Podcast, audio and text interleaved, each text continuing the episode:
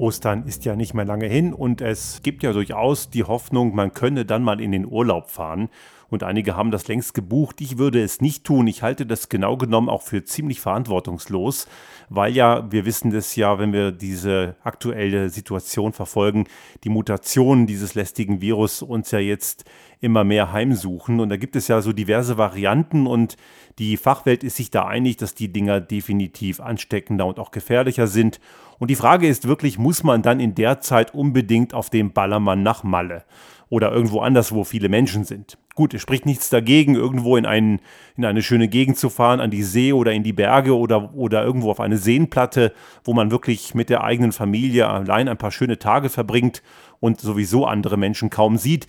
Man kann das verantwortlich machen, ob das gelingt. Da habe ich allerdings bei der breiten Masse so meine Zweifel. Der Schlüssel zur sogenannten Freiheit zurück zur alten Welt, die wir hoffentlich nicht genauso eins zu eins wiederbekommen. Das haben wir in einem der letzten Folgen ja schon mal diskutiert, denn sonst hätten wir nichts gelernt. Aber der Schlüssel ist ja der Impfstoff. Und wir wissen alle, dass der verdammt knapp ist. Und es gibt natürlich die ganze Kritik, die gerade gegen die Regierungen in Europa geht und insbesondere natürlich wieder mal gegen die ach so böse EU. Und jetzt möchte ich dieses zum Anlass nehmen, einmal auf die Frage zu schauen, ist das eigentlich berechtigt? Was davon ist vielleicht berechtigt? Und ich möchte auch in die Frage reinschauen, ob es die Privatwirtschaft besser machen würde als der öffentliche Sektor. Denn oft kommt ja die Annahme, das sei ja typisch Politik und typisch EU und Behörde und Bürokratie und die Wirtschaft macht sowieso immer alles viel besser. Das möchten wir in dieser Folge betrachten und zunächst einmal die Frage stellen, und ich möchte das ein wenig relativieren. Wir haben bereits eine Vielzahl an guten Optionen an Impfstoffen auf dem Markt. Gut, wir haben auch schon mal hier darüber gesprochen, wem gehört das geistige Eigentum und es wäre wirklich viel geholfen, wenn man entsprechend den TRIPS Waiver, also eine entsprechende Vereinbarung umsetzen würde, die es ermöglicht, diese Impfstoffe äh, weltweit zu produzieren. Aber da wollen ja gewisse Pharma-Riesen eben nicht so richtig das freigeben, weil sie natürlich profitgierig sind. Aber das ist ein anderes Thema, das hatten wir in einer der letzten Folgen. Es wäre natürlich äh, trotzdem vermessen zu sagen, dass wir nichts erreicht hätten, denn schließlich haben wir eine Vielzahl in Europa zugelassener Impfstoffe. Aktuell sind ja insgesamt vier Impfstoffe zulässig, nämlich der, wie er oft gesehen wird, so der Goldstandard, der BioNTech-Impfstoff, der von Pfizer produziert wird. Wir haben Moderna, das ist der Impfstoff, den Dolly Parton im Wesentlichen mitfinanziert hat. Dann haben wir Johnson Johnson und natürlich auch AstraZeneca, der ja jetzt wieder verimpft werden darf, nachdem es die kurze Pause in dieser Woche gab. Allerdings ist diese Pause zwar nur in Tagen recht kurz, wirft natürlich den Impffortschritt massiv zurück. Und diese vier Impfstoffe sind bereits seit eben einigen Wochen am Markt verfügbar. Und wir haben, wenn wir uns mal so ein Jahr zurückerinnern, dann waren so die Fragen, wann wird es einen Impfstoff geben? Dann haben wir im Sommer gesagt, da gibt es ein paar Kandidaten, aber wer weiß, wann die soweit sind. Und im letzten Jahr war so die einhellige Einschätzung frühestens in anderthalb Jahren. Und wenn wir jetzt vom letzten Jahr im Frühjahr, anderthalb Jahre später denken, dann sind wir mal eben im Sommer, Herbst diesen Jahres. Und das ist eben jetzt schon viel, viel früher. Wir haben also schon bereits etwas erreicht, mit dem man damals eigentlich gar nicht gerechnet hätte. Und dafür sollten wir zumindest schon mal dankbar sein, denn das ist nicht selbstverständlich. Und es gibt natürlich eine Menge Leute, die sagen, ja, deswegen ist der Impfstoff ja auch garantiert nicht sicher, weil der so schnell entstanden ist. Das ist nicht ganz richtig, denn nicht alles an diesen Impfstoffen ist neu dieser mRNA-Ansatz, den zum Beispiel BioNTech oder auch Moderna verfolgen, ist schon seit vielen Jahren, seit über zehn Jahren erprobt mit anderen Impfstoffen, aber das gibt es schon lange und auch der Vektorimpfstoff, wie zum Beispiel AstraZeneca einer ist, auch dieses Verfahren ist nicht neu. Es ist eben lediglich neu, dass man dort den entsprechenden Inhalt anpasst, damit er eben gegen diese Erkrankung eben hilft. Und das ist eben verdammt schnell gelungen. Und es gibt auch weitere Impfstoffe, die noch in der Warteschleife sind. Es wird ja immer mehr der Ruf lauter, auch nach diesem russischen Impfstoff, der auf den Namen Sputnik 5 hört. Das referenziert natürlich, das ist ein reiner Propagandaname, das referenziert auf den sogenannten Sputnik-Schock, der in den 50er Jahren, Ende der 50er Jahre kam, als die Sowjets das erste Mal einen Satelliten in den Weltraum brachten und die ganze westliche Welt jetzt davon ausging, dass die Sowjets die Welt beherrschen und das war ein ziemlicher Schreckmoment, aber eben aus sowjetischer Sicht ein Riesenerfolg und darauf zielt eben dieser Name ab. Dieser Impfstoff ist aktuell in Europa noch nicht zugelassen und das war ja so ein bisschen auch ein Propagandanummer im letzten Jahr. Die haben ja diesen Impfstoff auf den Markt gehauen und haben so getan, als seien sie fertig. Genau genommen haben sie einfach diese dritte flächendeckend große Phase der, der Studie eben gar nicht wirklich gemacht und haben einfach gesagt, passt schon und haben den angefangen zu verabreichen. Aber letzten Endes wirft dieser Impfstoff wohl noch so viele Fragen auf, dass er von der Europäischen Arzneimittelbehörde der EMA noch nicht zugelassen ist. Aber auch aus China gibt es hoffnungsvolle Anzeichen, dass die etwas haben. Dort gibt es auch schon einen Impfstoff, der auch schon verabreicht wird, aber auch der ist in Europa noch nicht zulässig. Also da passiert eh schon sehr viel und vielleicht sollten wir zunächst einmal feststellen, dass wir relativ schnell dran sind. Jetzt natürlich heißt das nicht automatisch, dass man das, wie es heute hier läuft, nicht kritisieren darf.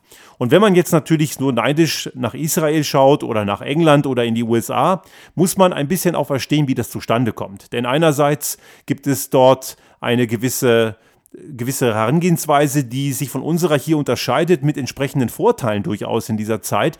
Aber es ist auch noch eine andere Seite dabei zu sehen. Israel hat zum Beispiel sämtliche persönliche Daten der Menschen dort an die Pharmaunternehmen, die den Impfstoff liefern, auch entsprechend zur Verfügung gestellt, sprich verkauft.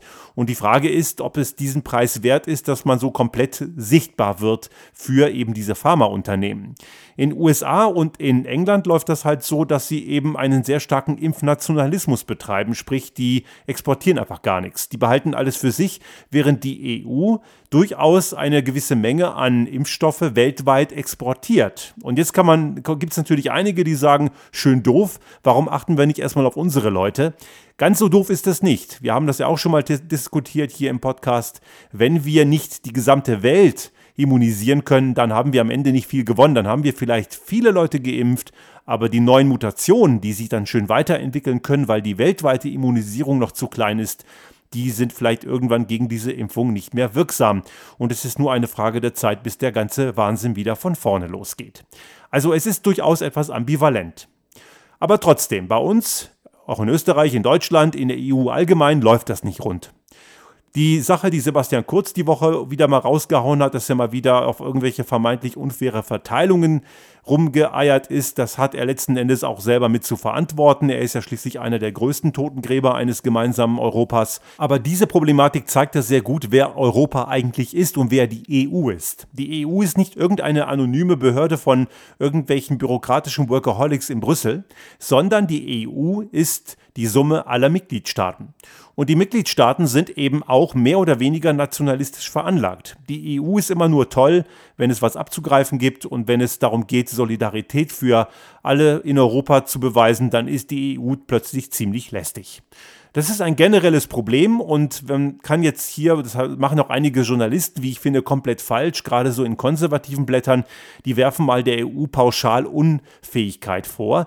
In gewissen Punkten ist das sicherlich auch nicht ganz abwegig. Sicherlich ist die Rolle von Frau von der Leyen hier auch nicht ganz unkompliziert. Aber wir müssen hier auch sehen, dass diese EU eben auch von den Mitgliedstaaten gelenkt und beeinflusst wird. Und ein Thema bei der Impfstoffbeschaffung war zum Beispiel Sanofi, ein französischer Pharmariese, der entsprechend auch bei der Impfstoffbeschaffung mit berücksichtigt wurde, weil es eben das Mitgliedsland Frankreich unbedingt wollte.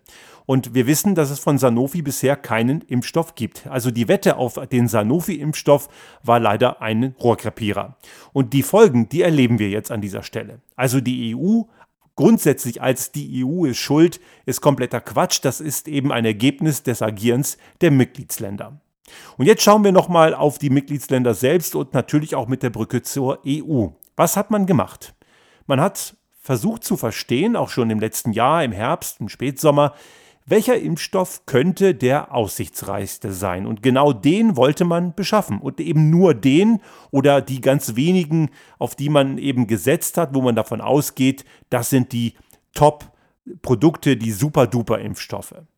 Einige, Sanofi habe ich gerade genannt als Beispiel, auch CureVac in Tübingen, die sind noch dran, aber auch die sind noch nicht fertig. Das heißt, die, die am Anfang vielleicht sogar vielversprechend aussahen, waren es im Endeffekt nicht. Auch AstraZeneca war ja in Österreich hier so der, die ganz große Nummer, wo man drauf gesetzt hat. Auch AstraZeneca ist ein Impfstoff, der zwar sehr gut funktioniert, ich würde mich auch mit ihm sofort impfen lassen, ich hätte damit keine Bedenken, aber es ist eben so, wie es allgemein in den Medien kolportiert wird, nicht die Crème de la Crème, der Goldstandard, so die, das Benchmark, wie man im Bullshit-Bingo-Slang sagt.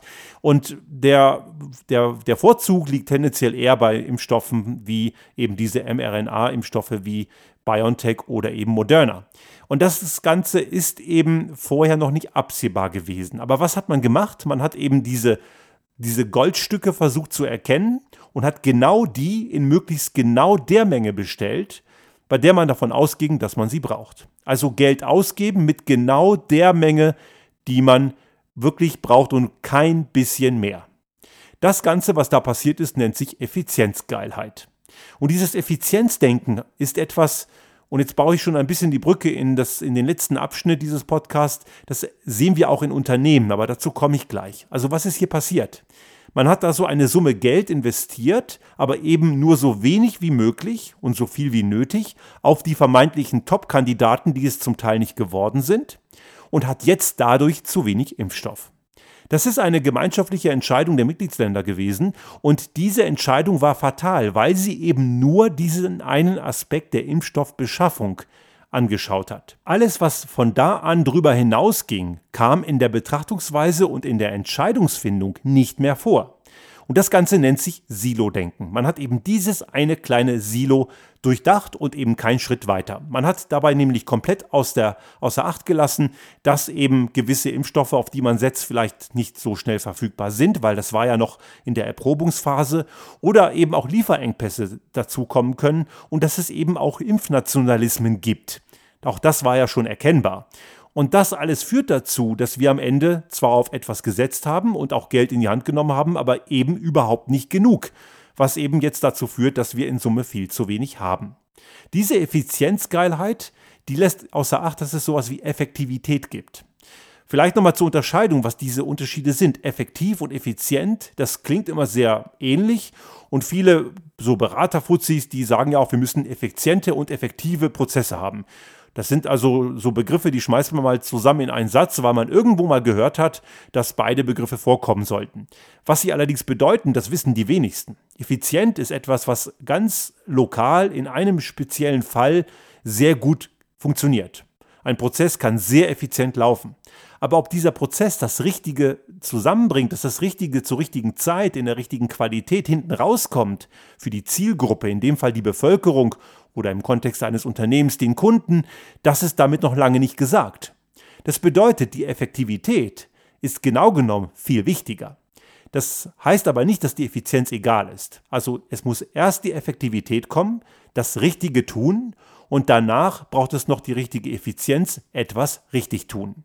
Und man hat bei der Impfstoffbeschaffung eben auch auf das, aufgrund des Wunsches der Mitgliedsländer eben nur auf die Effizienz geschaut. Man hat sich nicht das Gesamtbild angeschaut, eben die Effektivität und dabei auch in, in Betracht gezogen, dass es gewisse Ausfälle geben kann und dass jeder Lockdown oder jede Schließung oder Teilschließung oder Semi-Lockdown im Endeffekt volkswirtschaftlich und gesellschaftlich viel, viel mehr Schäden verursacht, als eben das mehr Geld in die Hand nehmen auf eine breitere Palette gesetzt für verschiedene Impfstoffe bereits im letzten Jahr. Bei der Klimakrise erleben wir das Gleiche. Die Erkenntnisse der menschgemachten Klimakrise sind längst evident und unbestritten. Das wissen wir seit Jahrzehnten. Aber wir haben ja schon mal in diversen Beiträgen mal den Stern Report erwähnt. Der Stern Report, Stern war ein britischer Ökonom, der hat das 2006 bereits formuliert, was es uns kostet, wenn wir nicht in Klimaschutz investieren, nachdem es eine gewisse weitere Fortschreitung des, der Klimazerstörung durch die Menschen gibt. Und am Ende werden die Kosten viel, viel höher. Aber ganz lokal, in dem Moment, ist es eben unbequem, in Klimaschutz zu investieren, weil es sich erst viele Jahrzehnte später auszahlt. Auch das ist eine Art von Silo-Optimierung, wenn auch nicht entlang einer Prozesskette, sondern entlang eines zeitlichen Horizonts. Und das ist jetzt die gute Brücke, um nochmal auf die Frage zu schauen, wird es ein Wirtschaftsunternehmen besser machen? Hier muss man klar sagen, kommt drauf an. Es gibt ja auch Staaten, die machen das Ganze sehr effizient. Und es gibt Staaten, die machen das nicht effizient. Es gibt staatliche Behörden, die super arbeiten und es gibt staatliche Behörden, die total grottenschlecht arbeiten. Und das ist im Unternehmen genauso. Dass die Wirtschaft pauschal besser mit Prozessen und mit Geld und mit gewissen Entscheidungen klarkommt, das ist kompletter Schwachsinn. Es kommt eben sehr darauf an, wen man anschaut. Und gerade Unternehmen und je kurzfristiger sie denken, und das ist eben die Frage, ob es so gut ist, wenn ein Unternehmen im DAX ist, wo es dann quartalsweise Berichtsstrukturen gibt, je kurzfristiger sie denken, desto ne-, mehr optimieren sie ihr Silo. Und ob am Ende das Richtige rauskommt, das steht auf einem ganz anderen Blatt. Und ich habe in unseren Projekten schon vielfach gesehen, was da passieren kann. Ich habe ganz konkret ein Projekt gehabt vor einigen Jahren, das waren 60 bis 70 Werkzeugmaschinen, alle sehr teuer. Die wurden entsprechend auch, äh, da, da wurde darauf geachtet, dass die möglichst lange laufen und laufen und laufen. Und diese Maschinen brauchten einen gewissen Umbauprozess, ein sogenanntes Rüsten. Und dieser Rüstvorgang hat natürlich dazu geführt, dass die Maschine für 10 bis 30 Minuten stillsteht. Aber weil ja Produktivität, also die Effizienz, sie muss also laufen und laufen, viel wichtiger war als alles andere, haben natürlich die Mitarbeitenden, die dort tätig waren, in ihr ERP-System geschaut und haben festgestellt, dass das Teil, was gerade auf der Maschine ist, in drei Wochen eh wiederkommt. Und das haben sie dann mitproduziert. Das Ende vom Lied war, dass das andere Teil, was sie hätten machen sollen, dann nicht verfügbar war, wenn es der Kunde brauchte und man hat die Teile zum Teil zu einem weit höheren Preis irgendwo extern bei einem konkurrierenden Anbieter gekauft. Und das ist noch nicht das Schlimmste. Schlimmer ist noch, dass dann die Teile, die zu früh fertig waren, in irgendwelchen Lagern steckten und diese Lager waren zum Teil extern, weil eben an dem Standort nicht genug Platz war.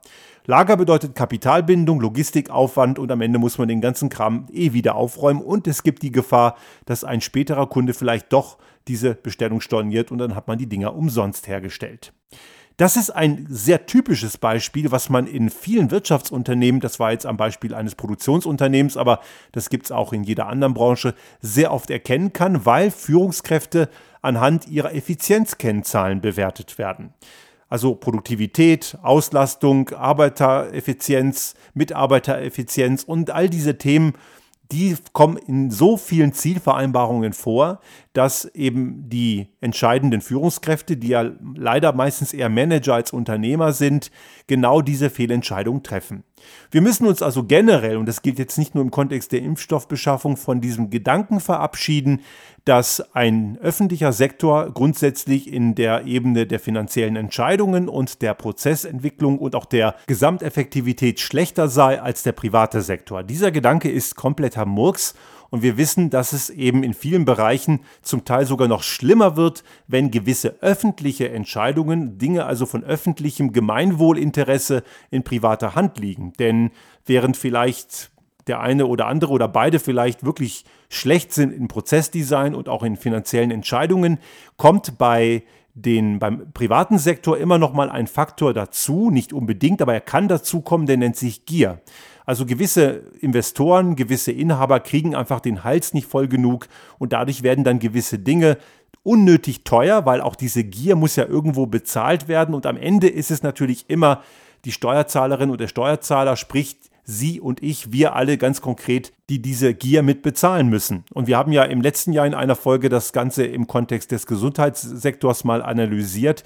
Und auch dort gibt es immer wieder das Problem, dass gewisse Krankenhausketten eine Renditeerwartung von 15 oder gar 18 Prozent ausweisen und Gesundheit ist ja eh nicht gerade günstig und am Ende muss es die Allgemeinheit bezahlen, also ganz konkret jede einzelne Person in der Gesellschaft, weil einige wenige den Hals nicht voll genug kriegen können.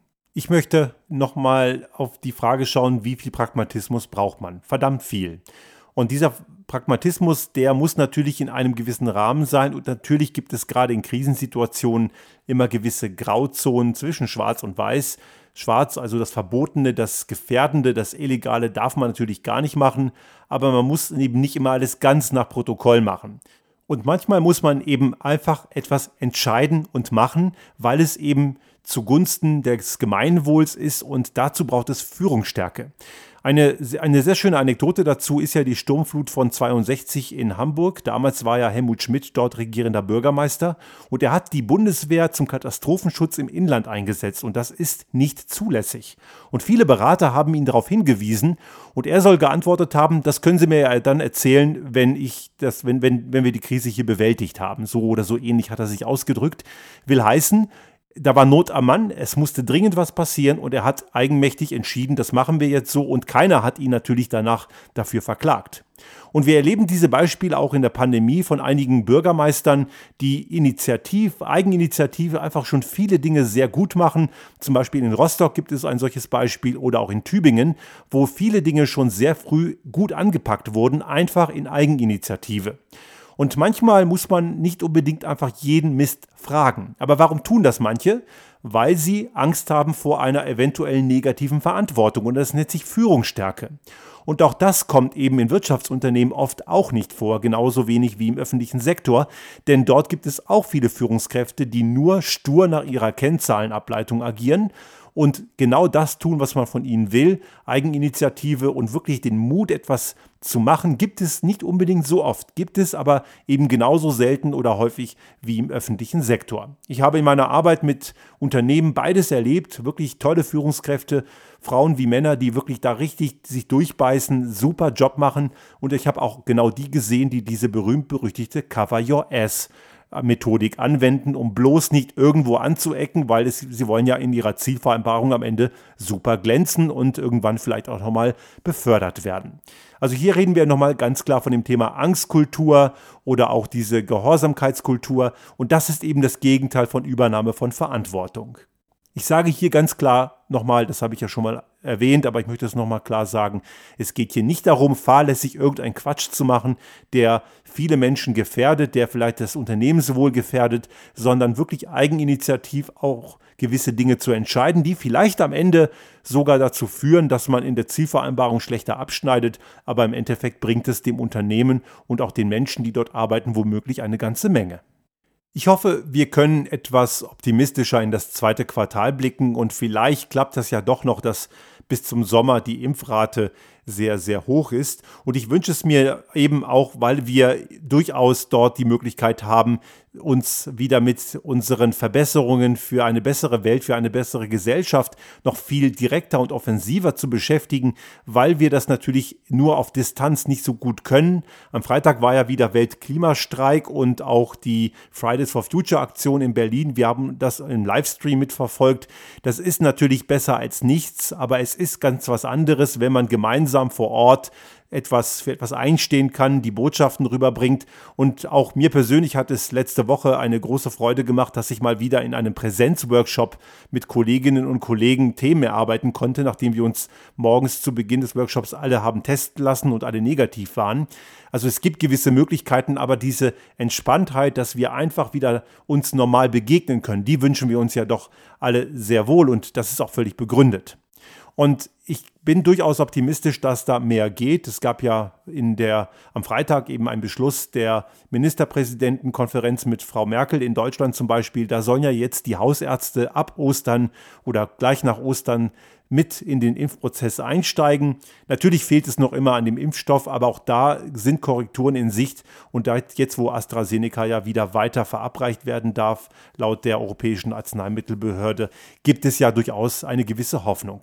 Ich möchte abschließend wirklich trotz auch aller Fragen und Zweifel, die natürlich normal sind und die totale äh, Impfung, die ohne Nebenwirkungen und ohne eine gewissen Restgefahr auskommt, die gibt es gar nicht. Es, es wäre verlogen, das zu behaupten, aber ich möchte jeden wirklich dringend, jede und jeden dazu auffordern, dieses Impfangebot zu nutzen, denn nur so kriegen wir diesen Erreger zumindest so weit unter Kontrolle, dass wir keine Einschränkungen, was das Virus angeht, mehr befürchten müssen. Und diejenigen, die da noch Zweifel haben, die kann man sicherlich abholen. Die Leugner, die wird man vermutlich nicht abholen, aber dann kann man eben nur hoffen, dass die Vollignoranten eben so eine kleine Minderheit sind, dass sie die anderen eben nicht mehr gefährden.